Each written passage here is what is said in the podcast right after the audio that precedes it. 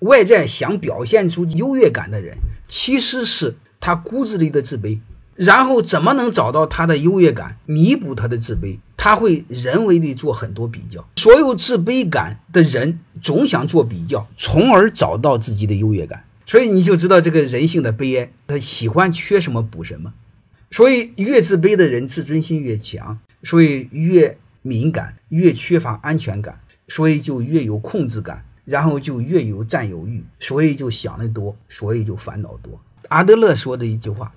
他说：“任何凌驾于他人之上的举止的背后，都是一种急需隐藏的自卑感的存在。当你真正的自信的时候，你不需要任何炫耀，你更多的是反思，而且你敢于自嘲，敢于自黑。